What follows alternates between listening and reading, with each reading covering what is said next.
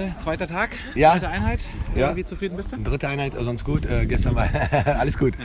Ja, sehr zufrieden. Ich, äh, genauso wie man sich vorstellt. Äh, ähm, immer nach dem Urlaub haben die Jungs sehr hohen Antriebswelle in sich. Äh, insbesondere wenn neue Trainer hier kommen, denen was zu zeigen. Und äh, das spürt man auch hier. Und ich bin hochzufrieden mit Engagement der Jungs. Dass es im Moment nicht alles so gelingt, wie sich das äh, jeder wünscht. Hat auch was mit dem körperlichen Zustand zu tun, was völlig normal ist. Welche Daten hast du dir da vorne mal angeschaut? Das sind meist so Laufdaten, die wir dort analysieren, äh, weil es gibt gewisse Parameter, wo man beachten muss, wie wir das Gesamte steuern. Genau, genau, genau, dass es nicht zu viel ist, weil heute Nachmittag ist nochmal eine Einheit, aber weder Kuchen gibt von sich ab, ich auch nicht, somit, dass es für die Jungs umso schwieriger ist. Aber ist nicht schlecht, alles gut.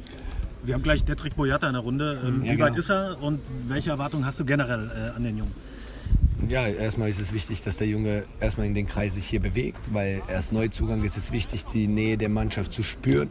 Ein sehr guter Typ, erfahrener Spieler, das ist kein ähm, 99er oder 2000 geborener Spieler, der aus der Akademie kommt, sondern ein Spieler, der schon vieles in seinem Leben erlebt hat und gesehen hat und wir aufgrund seines Alters und seiner Erfahrungen uns sehr viel wünschen von ihm oder erhoffen von ihm. Wie nimmst du ihn denn bis jetzt so wahr als Typ? Ein sehr angenehmer Typ, ein Typ, der nicht zum ersten Mal einen Vereinswechsel vollzieht. Ähm, viele Abläufe wie gewohnt neu für ihn sind, aber er sehr professionell damit umgeht und äh, unser Augenmerk geht jetzt ausschließlich darum, ihn schnellstmöglich wieder in den Mannschaftstraining zu bekommen, weil dann äh, bekommt er auch dementsprechend das Ansehen oder das, was er sich verdient hat. Wann erwarten?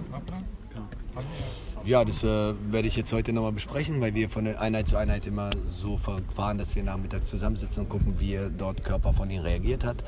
Äh, nach so einer langen Verletzung, bin ich ehrlich, hat man lieber einen Tag länger ihn draußen zu lassen, weil man dann langfristig von ihm haben kann, als bevor man ihn jetzt reinschmeißt, nur weil sein Herz hier an der Seite steht und blutet und gerne aufs Feld will.